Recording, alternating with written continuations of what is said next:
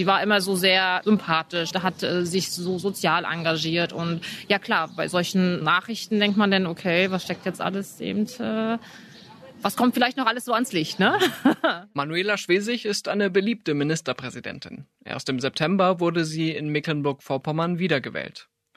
Aber in der Landeshauptstadt Schwerin kommen manche langsam ins Zweifeln, wie die Passantin gerade eben oder diese beiden. Es ist ja auch irgendwie so ein bisschen, naja, wie soll ich sagen?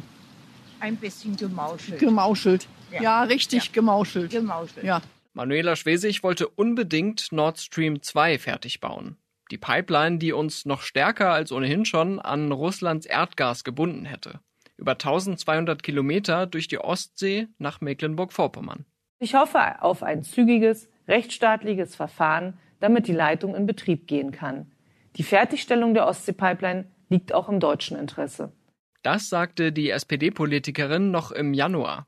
Ende Februar, zwei Tage vor dem russischen Einmarsch in die Ukraine, hat die Bundesregierung Nord Stream 2 gestoppt und Schwesig stand vor den Scherben ihrer Russlandpolitik. Da hat Putin jetzt viel Geld in der Ostsee versenkt. Dennoch war das Festhalten an Nord Stream 2 mit dem Blick von heute ein Fehler. Ein Fehler, den auch wir in Mecklenburg-Vorpommern gemacht haben, den auch ich gemacht habe. Das klingt reumütig, aber Schwesig und ihre Landesregierung waren nicht nur zu gutgläubig gegenüber Russland, sie haben auch getrickst, um Nord Stream 2 fertigzustellen. Und zwar unter dem Deckmantel von Klima- und Umweltschutz mit großzügiger finanzieller Unterstützung aus Russland. Und jetzt drückt sich die Landesregierung vor der Aufklärung. Auch gegenüber dem Parlament kritisiert zum Beispiel der Grünen-Abgeordnete Hannes Damm. Also aus meiner Sicht ist das ein Verstoß gegen die Landesverfassung, der sich, die sich der, die Regierung da schuldig macht. In dieser Folge rekonstruieren wir, warum Manuela Schwesig so lange an der Pipeline festgehalten hat und wie weit sie und ihr Umfeld dafür gegangen sind. Willkommen zu Stimmenfang, dem Politikpodcast vom Spiegel. Ich bin Marius Mestermann und ich kann Ihnen sagen, bei der Recherche für diese Folge hat mir ganz schön der Kopf geraucht. Im Kern geht es um eine Stiftung, die Anfang 2021 gegründet wurde. Aber die Wurzeln reichen viel weiter zurück. Man könnte 2005 anfangen, als Gerhard Schröder mit seinem Freund Wladimir Putin die Gaspipeline Nord Stream 2 verabredet hat.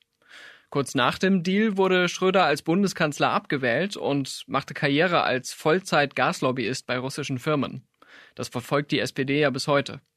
Oder man fängt 2017 an, als in den USA Donald Trump an die Macht kam und mit ihm die Republikaner, die Nord Stream 2 mit Sanktionen verhindern wollten. Also ganz praktisch gesagt gab ein Brief des Senators Ted Cruz an den Bürgermeister von Sassnitz auf Rügen, mit dem Tenor, wir machen euch platt, ihr könnt alle nicht mehr nach Amerika, euer Hafen kann keine Geschäfte mehr machen, ihr seid ruiniert.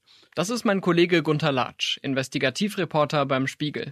Und dieser Brief von Ted Cruz ist bald zwei Jahre alt. Und das war für die Stiftung in gewisser Weise der Startschuss, weil natürlich die Röhren schon im Hafen lagen, waren schon von Nord Stream 2 bezahlt und äh, das Unternehmen Nord Stream selbst war jetzt in Gefahr, Gegenstand von Sanktionen zu werden. Eine Stiftung also, mit dem blumigen Label Klima- und Umweltschutz. Bestellt vom Bundesland Mecklenburg-Vorpommern, aber bezahlt von der russischen Betreiberfirma Nord Stream 2. Ein Trick, um die Sanktionen der USA zu umgehen. War das ein gerissener Einfall des damaligen Energieministers Christian Pegel?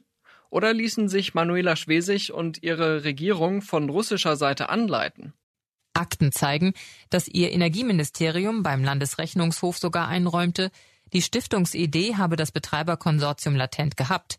Als die US-Sanktionen dann drohten, habe diese schlagartig Gestalt angenommen. Bislang hatte die Regierung immer behauptet, die Klimastiftung habe sie selbst entwickelt. So berichtete der Spiegel Ende April über die Vorwürfe. Langsam nimmt das Geflecht um Nord Stream 2 und die sogenannte Klimastiftung Gestalt an aber der ganze Umfang der russischen Einflussnahme ist noch nicht bekannt.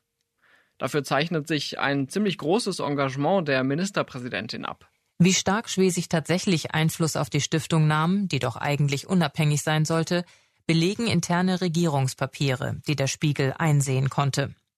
Die Akten musste die Staatskanzlei nach einer Klage des Transparenzportals Frag den Staat freigeben. Sie zeigen, wie eng sich die Landesregierung und die Nord Stream 2 AG vor der Stiftungsgründung abstimmten. So wurde Schwesig sogar eingebunden, als es um die Jobs des Geschäftsführers, eines Pressereferenten und eines Projektmanagers der Stiftung ging. In einer Mail wird ihrem Staatskanzleichef der Entwurf einer Ausschreibung übersandt mit dem Hinweis, Manuela wollte gern vorab draufschauen können. Könnt ihr ihr diese kurzfristig zuleiten? Der Chef der Staatskanzlei war zu dem Zeitpunkt Heiko Goye. Und der war mal wirtschaftspolitischer Redenschreiber im Kanzleramt für keinen geringeren als Gerhard Schröder. Ich hoffe, Sie merken langsam, warum mir der Kopf raucht. Zum Glück hat meine Kollegin Annette Groß-Bongard den Überblick. Annette kennt Manuela Schwesig seit vielen Jahren. Sie hat eine stärkere Rolle, als sie jetzt äh, gerne darstellen mag. Ja, sie hat massiv für diese Idee geworben. Sie hat es ins Parlament eingebracht, dort vertreten, äh, hat dann auch ja eine Mehrheit dafür bekommen und sie hat es immer politisch nicht mehr als unterstützt betrieben, ja. Und sie hat auch, das sieht man eben an den Akten, die dazu freigegeben werden mussten, dass sie auch von der Staatskanzlei aus selber sehr stark beteiligt war. Also sie war in Briefwechsel eingebunden. Da gibt's dann auch so Hinweise, dass ähm, einer der Minister schreibt, ja, die Nord Streamler, also man war offenbar auch sehr vertraut, wollen wiederkommen und dann steht dabei, ja, Manuela findet das auch gut. Jetzt könnte man sich ja als deutsche Politikerin denken, wenn ein Verbündeter wie die USA so stark dagegen sind, dann hinterfrage ich dieses Projekt vielleicht nochmal. Warum wollte sie diese Pipeline eigentlich äh, unbedingt fertig bauen? Da muss man sagen, der Fairness halber, sie war nicht allein damit. Also es gab eine, wie soll ich sagen, sehr breite Empörung gegen diese Sanktionsdrohung der USA. Frau Schwesig war aber besonders äh, Dagegen hat ja im Parlament gesagt, die wollen doch nur, dass wir ihr Fracking-Gas kaufen. Also hat sich da ganz klar gegen amerikanische in Anführungszeichen, Wirtschaftsinteressen gewandt. Und im gleichen Moment hingewandt zu Russland und seinem billigen Gas. Dazu muss man wissen, das Unternehmen Nord Stream 2 ist eine Tochtergesellschaft des russischen Staatskonzerns Gazprom und langjähriger Arbeitgeber von Gerhard Schröder. Der Klimastiftung hat Nord Stream 2 nicht nur ein Startkapital von 20 Millionen Euro überwiesen, sondern noch viele weitere Millionen versprochen. Von der Landesregierung bekam die Stiftung gerade mal 200.000 Euro. Die Verhältnisse sind eindeutig. Und Manuela Schwesig? Die hat bis zum Ukraine-Krieg an der engen Verbindung zu Russland festgehalten.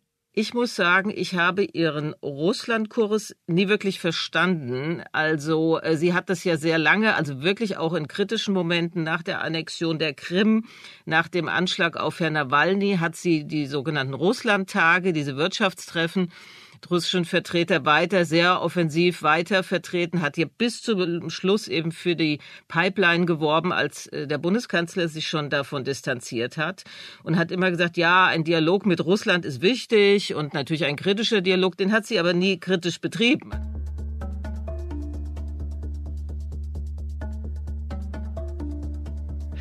Am 7. Januar 2021 fasst der Landtag in Schwerin den folgenschweren Beschluss.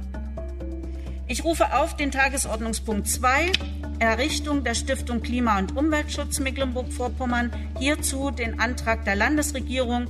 Zustimmung Eine Stiftung für Klima- und Umweltschutz. Wenn Sie sich jetzt fragen, was das mit dem fossilen Brennstoff Erdgas zu tun hat, dann wundern Sie sich zu Recht. Es geht los, dass das in wahnsinniger Hektik an allen Ausschüssen im Parlament vorbei ins Kabinett geprügelt wird.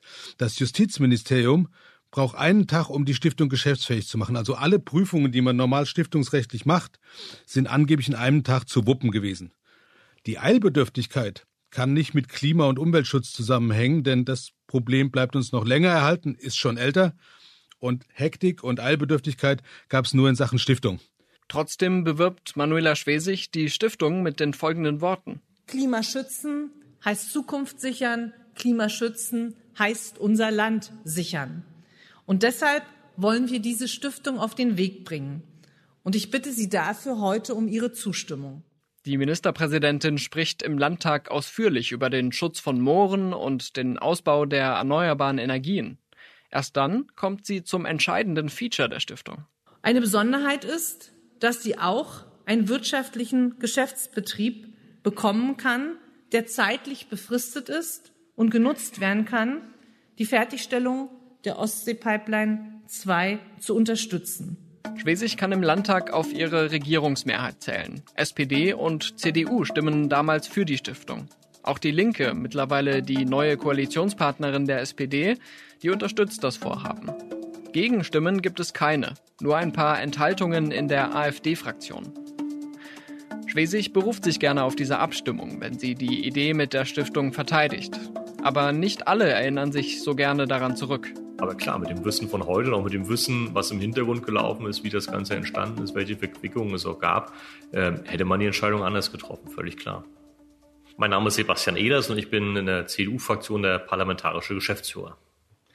Herr Ehlers, am 7. Januar 2021, da haben Sie im Landtag unter anderem äh, zugestimmt, dass diese Stiftung Klima- und Umweltschutz MV errichtet wird so wie der Rest der CDU-Fraktion. Und es gab im Landtag auch keine Gegenstimme an dem Tag. Was haben Sie sich davon eigentlich erhofft damals? Ja, es ging ja damals äh, darum, die drohenden US-Sanktionen abzuwenden. Das war das äh, erklärte politische Ziel, nicht nur in Mecklenburg-Vorpommern, auch in ganz Deutschland, äh, Nord Stream 2 äh, zu Ende zu bauen. Und da wurde uns das als Vorschlag der Landesregierung unterbreitet, als eine Art Warenlager, dass man dort quasi einen Weg findet, äh, um das zu Ende zu bauen, ohne dass jetzt die Unternehmen hier im Land äh, von den Sanktionen betroffen werden. Hat Sie das nicht gestört, dass da ein Konstrukt geschaffen wird, das nach Klima und Umwelt benannt ist, aber vorrangig sich mit Erdgas beschäftigt? Ja, das ist schon sicherlich äh, diskutiert worden, weil alle, die sich jetzt darauf beziehen, es ging doch immer um Klima- und Umweltschutz. Da, da muss ich nur sagen, also es ging um viele Themen, auch als der zuständige Minister Christian Pegel das Thema bei uns in der Fraktion vorgestellt hat. Um Klima- und Umweltschutz ging es dabei aber nicht. Also das muss man schon mal ganz deutlich sagen. Deswegen habe ich auch immer ein gewisses Verständnis für die Kritik auch gehabt von äh, Umwelthilfe Fridays for Future, äh, auch wenn es nur in der Satzung steht, dass es der Nebenzweck ist, das Thema Nord Stream 2, aber es ging ganz eindeutig um das Thema Pipelinebau. Nord Stream 2 ist gestoppt worden. Die Klimastiftung gibt's aber weiterhin, äh, obwohl der Landtag mit großer Mehrheit äh, gefordert hat, die aufzulösen und die Landesregierung das ja eigentlich auch möchte, erklärtermaßen. Haben Sie da so eine Art Frankenstein-Projekt geschaffen, Sie jetzt nicht mehr loswerden? Naja, die Frage muss man denjenigen stellen, die sich das ausgedacht haben. Es scheint ja so zu sein, äh, Erwin Sellering hat ja eine diebische Freude daran, allen auch zu zeigen, dass das juristisch ganz, ganz schwierig ist, ähm, äh, das aufzulösen, was den Verdacht nahe liegt, dass er dann doch wohl etwas näher involviert war. Erwin Sellering, das ist der Vorgänger von Manuela Schwesig in der Staatskanzlei und ihr politischer Ziehvater, wie man gerne sagt. Er hat sie 2008 zur Ministerin gemacht. Heute ist Sellering der Vorstandsvorsitzende der sogenannten Klimastiftung und das Verhältnis zu Schwesig ist belastet. Äh, man würde sagen, sie sind nicht mehr on speaking terms. Das ist nicht das Beste. Man sieht ja jetzt, Herr Sellering hat sich offensiv gegen die Ministerpräsidentin gestellt und sagt, er kann die Stiftung nicht auflösen, nachdem Sie und das Parlament diesen äh, Wunsch geäußert haben. Er trägt zwar juristische Gründe vor, aber das ist ganz klar, dass es da eine politische äh, äh, Kontroverse und einen Konflikt gibt. Das ist wirklich im Moment äh, zerrüttet, dieses Verhältnis. Herr Sellering ist ja auch derjenige gewesen, der im Grunde dieses enge Verhältnis Mecklenburg-Vorpommern zu Russland begründet hat. Das ist ja eben nicht ihre Idee gewesen. Sie hat es ja 2017 sozusagen von ihm übernommen. Auch Erwin Sellering ist der Vorsitzende des Deutsch-Russischen Freundschaftsvereins gewesen, der jetzt auch in der Kritik steht. Für Schwesig ist Sellering also plötzlich ein Widersacher. Und es wird immer deutlicher, dass die Klimastiftung ein bemerkenswertes Eigenleben entwickelt hat. Über den Wirtschaftsbetrieb, den Schattenteil der Stiftung, wird das Parlament bis heute im Unklaren gehalten. Einen Geschäftsbericht dieses Bereichs gibt es nicht. Abgeordnete der Grünen und der CDU, die Anfragen zu den Aktivitäten der Stiftung stellten, blitzten bei der Regierung ab. Das Land sei zwar der Stifter, habe aber keine weiteren Eingriffsrechte. Man möge doch bitte auf die Internetpräsenz der Stiftung zugreifen. Das macht die Aufklärung ziemlich schwierig, denn die Stiftung ist auch nicht besonders auskunftsfreudig. Meine Interviewanfrage an Erwin Sellering wurde vergangene Woche ohne Angabe von Gründen abgelehnt. Ziemlich symptomatisch für eine Stiftung, die vieles vor der Öffentlichkeit verbirgt. Der sogenannte wirtschaftliche Geschäftsbetrieb der Stiftung ist lange Zeit eine Blackbox gewesen, weil man im Grunde genommen auch nie erklärt hat und sich ähm, dann auch transparent gegeben hat, was man da macht und wie man es macht.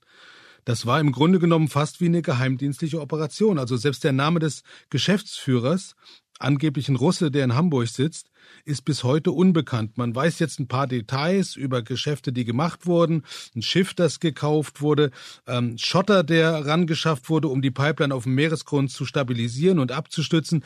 All das ist gelaufen, aber es war lange Zeit noch nicht mal klar, ob dieser wirtschaftliche Geschäftsbetrieb eine eigene GmbH ist oder ob das im Rahmen der Stiftung läuft. Wir wissen jetzt, das läuft als Teil der Stiftung, also das sind Leute, die auf der Nord Stream 2 Payroll waren, einfach der Stiftung quasi zugeordnet worden und die Stiftung hat auch deren Gehälter übernommen, hat auch Kosten übernommen, die ähm, Aufträge betreffen, also Hotelkosten, Unterbringungskosten für ausländische Ingenieure.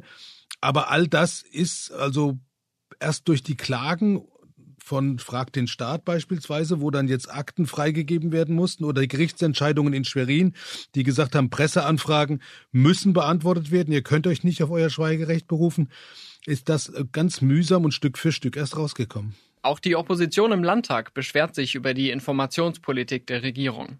CDU-Politiker Ehlers sagt? Ja, bisher sind wir auf ein Kartell des Schweigens dort getroffen, also sowohl Landesregierung als auch Stiftung. Uns als Abgeordnete liegen die Unterlagen immer noch nicht vor, obwohl wir sie eingefordert haben jetzt auch, dass wir zumindest auf Augenhöhe kommen, auch mit den Vertretern der Medien, weil wir uns ja bisher auch immer über die Medien informieren müssen zu dem Thema. Deshalb will die CDU-Fraktion zusammen mit FDP und Grünen einen Untersuchungsausschuss einsetzen. Im Mai wird der beschlossen. Ich gehe davon aus, dass wir ihn konstituieren können noch vor der Sommerpause.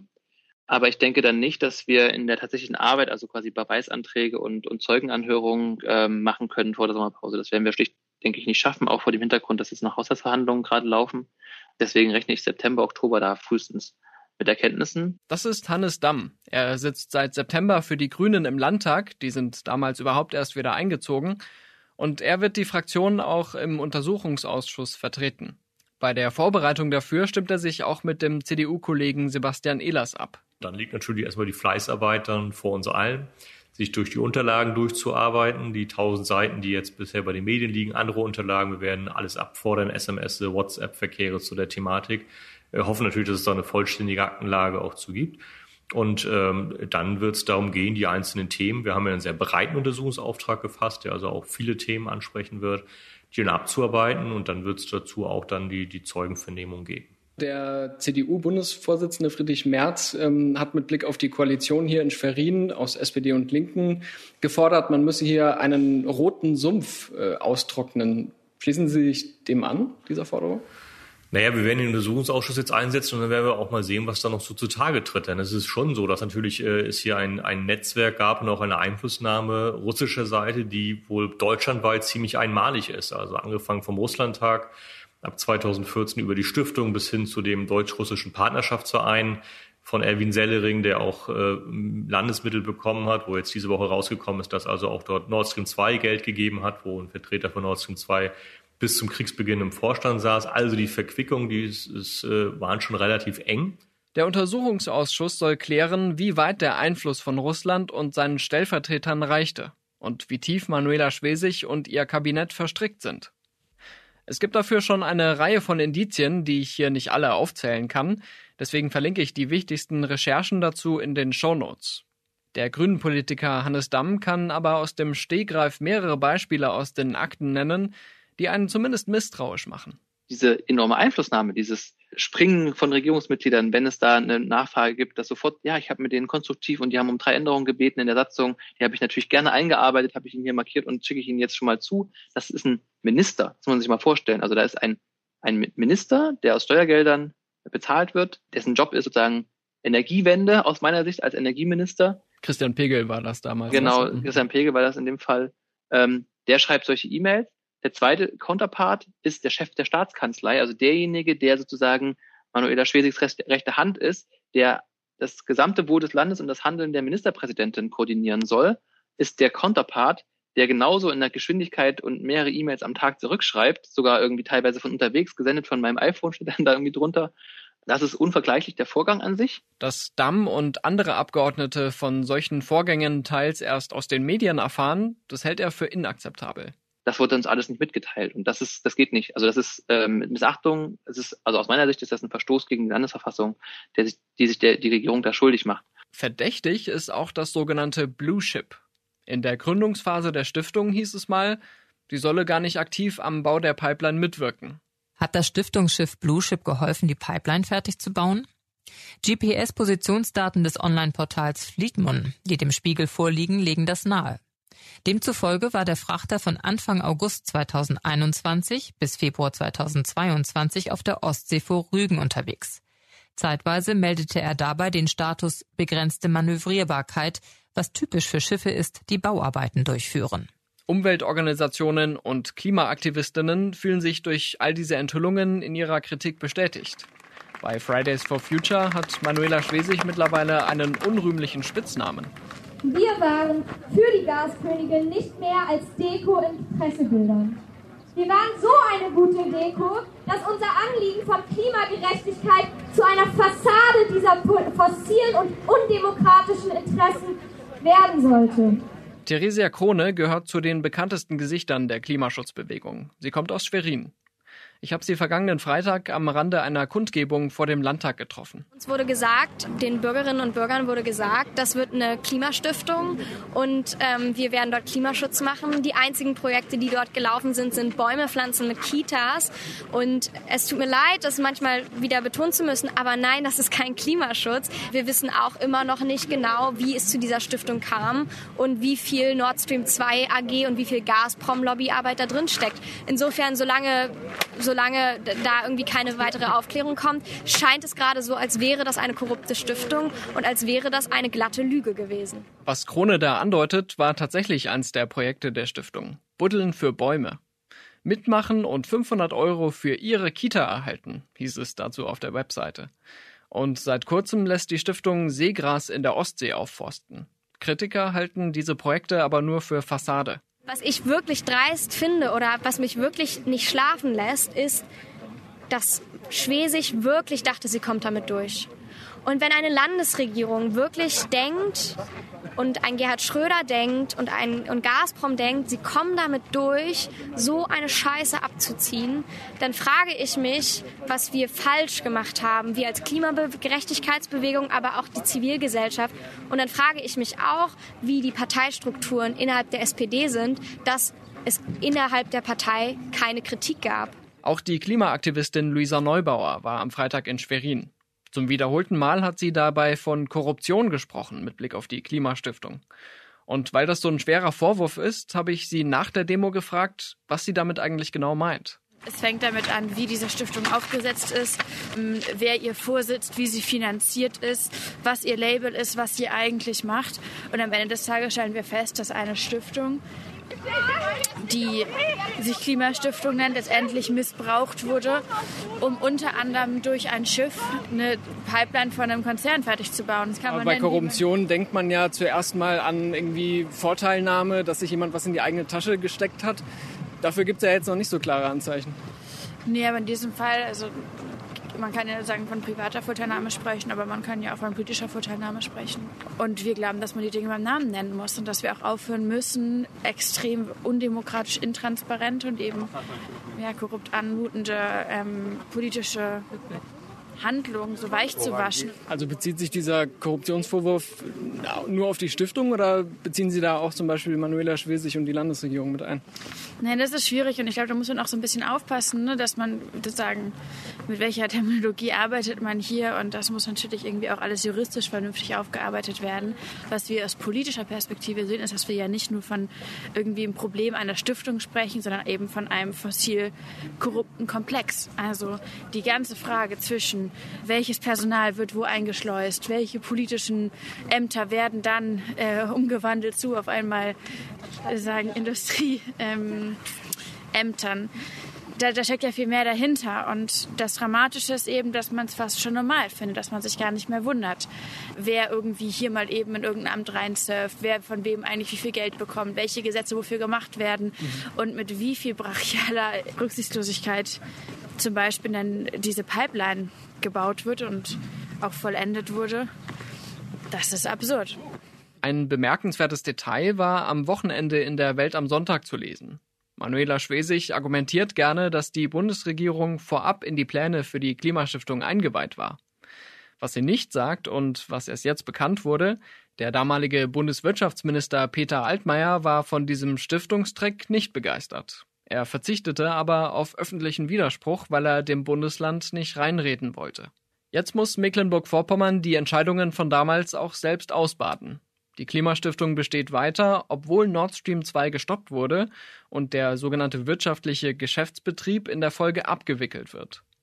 Erwin Sellering will die Stiftung trotzdem weiterführen. Dadurch hat sich ein ziemlich bizarrer Streit mit der Landesregierung entwickelt, der am Mittwoch seinen vorläufigen Höhepunkt gefunden hat. Die Landesregierung präsentierte ein Gutachten, das die Auflösung der Stiftung nicht nur für möglich, sondern sogar für geboten hält. Manuela Schwesig verlangt von der Stiftung außerdem Informationen darüber, wie sie beim Pipelinebau genau mitgewirkt hat. Damit ist das letzte Wort aber noch nicht gesprochen. Wahrscheinlich wird es jetzt einen Rechtsstreit mit der Stiftung geben. Hannes Damm hatte mir schon am Montag eine Möglichkeit beschrieben, wie man die Klimastiftung auflösen könnte. Aufgelöst werden kann die Stiftung eben, wenn sich die Verhältnisse derart ändern, dass eine Erfüllung des Stiftungszwecks nicht mehr sinnvoll erscheint. Und da muss man jetzt darüber sprechen, was der Stiftungszweck ist.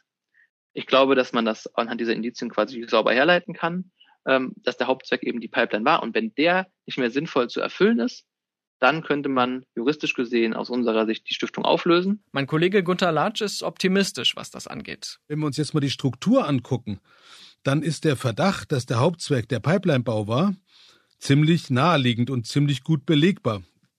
Normalerweise sind solche Stiftungen gemeinnützig, dass sie Steuervorteile auch bekommen. Die sind von Körperschaftssteuer und ähnlichen Dingen befreit und können ihre Einnahmen vollumfänglich dem Stiftungszweck widmen. Darauf hat man hier verzichtet. Die Gemeinnützigkeit die die Steuerfreiheit in vielen Bereichen bedingt hätte, die ist gar nicht beantragt worden, weil man eben diesen wirtschaftlichen Geschäftsbetrieb hatte. Deswegen ging es nicht.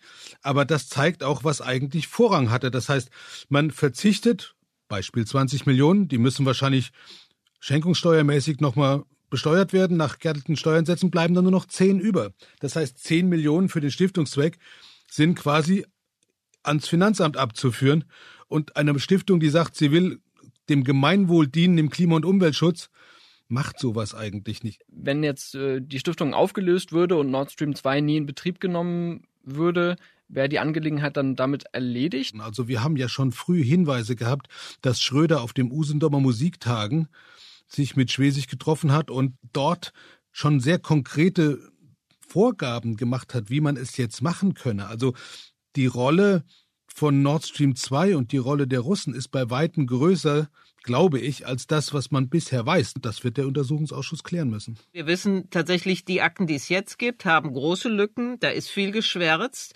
Da sind manche Absprachen, äh, Kommunikationswege nicht nachvollziehbar. Das wird natürlich ein Punkt sein, was steht in dieser Akte, in dieser sogenannten Hauptakte, die da jetzt noch kommt. Die Antworten dürften darüber entscheiden, welche politische Zukunft Manuela Schwesig hat. Den Eindruck habe ich auch am Freitag gewonnen, als ich mit einigen Menschen in Schwerin gesprochen habe. Nein, sie war nicht ehrlich. Sie ist nicht ehrlich Nein, zu uns sie war nicht gewesen. Und jetzt schreitet sie alles ab. Würden Sie sich denn irgendwelche Konsequenzen jetzt wünschen? Also es gibt ja zum Beispiel schon Rücktrittsforderungen an Frau Schwesig. Naja, Ja, also ich würde schon sagen. Irgendwie, ne? Müsste man, äh, man kann das ja nicht einfach so laufen lassen jetzt. Ne, an für sich nicht. Sie Ne? müsste Irgendwie die müsste Karten schon richtig so auf den Tisch legen. Ja. Jetzt im Nachhinein sind natürlich alle schlauer, aber im Endeffekt hat sie ja eigentlich nur versucht, das Beste fürs Bundesland, denke ich, auszuholen. Und bisher hat sie eigentlich immer einen sehr positiven Eindruck gemacht, einer starken, selbstbewussten Frau. Und ja, also war Ändert sich daran was jetzt?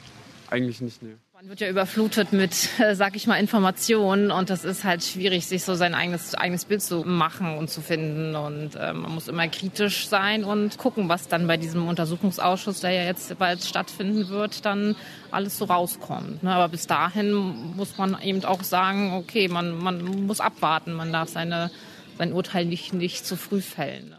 Die Opposition im Landtag zögert noch mit Rücktrittsforderungen an Schwesig.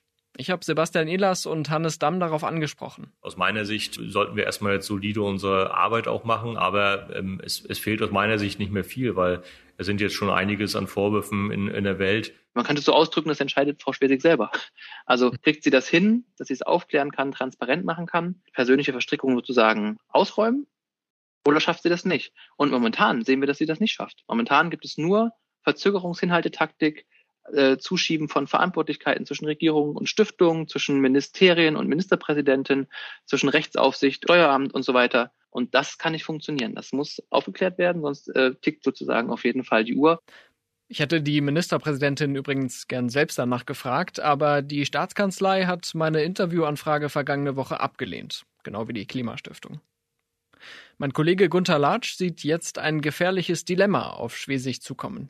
Sollte man zu dem Schluss kommen, dass die Stiftung nur aufgelöst werden kann, weil ihr Hauptzweck der Pipelinebau war, dann hat sie ein Riesenproblem, weil sie sich festgelegt hat und hat im Parlament gesagt, Hauptzweck der Stiftung ist Klima- und Umweltschutz. Dann hätte sie das Parlament ob belogen oder nicht, beim Lügen ist immer der Vorsatz entscheidend, aber sie hätte im Parlament die Unwahrheit gesagt und äh, das wird ein Riesenproblem für sie, egal was die Bevölkerung sagt, weil da hat sie tatsächlich eine Achillesferse und das ist ja auch ihr Dilemma. Es geht aber längst nicht nur um die politische Zukunft von Manuela Schwesig.